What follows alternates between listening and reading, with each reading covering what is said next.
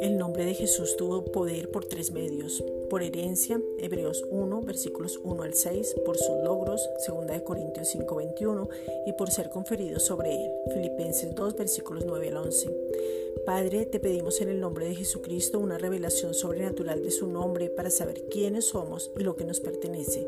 Filipenses 2.9. La autoridad en su nombre, conocer los derechos y tomar nuestro lugar.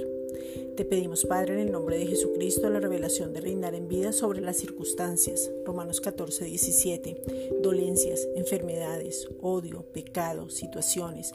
Participar de la herencia y tener la abundancia de la gracia revelada en nuestras vidas. Romanos 5, 17. Padre, hemos creído en la obra completa, perfecta y suficiente de Jesucristo. Juan 19:30. Lo hemos recibido como Señor y Salvador de nuestras vidas. Romanos 19. Y sabemos que podemos entrar confiadamente a tu presencia. Hebreos 4:16. Por eso te pedimos, Padre, en el nombre de Jesucristo, que en estos tiempos, de una manera sobrenatural, nuestro corazón esté guardado y no se turbe. Juan 14:1.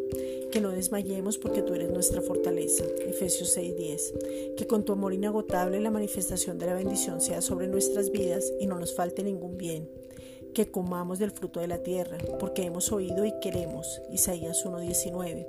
Que haya provisión en nuestras casas en sobreabundancia, que no escasee nada, ni comida, ni recursos, ni para pagar arriendos y servicios, ni para ayudar a otros. Efesios 3:20 que podamos manifestar tu amor a otros dando, que no seamos escasos, porque somos bendecidos para bendecir. Deuteronomio 28:12. Que no perdamos la mirada con distractores, no nos desenfoquemos, sino por el contrario pongamos los ojos en Jesús siempre y desde ahí nos movamos.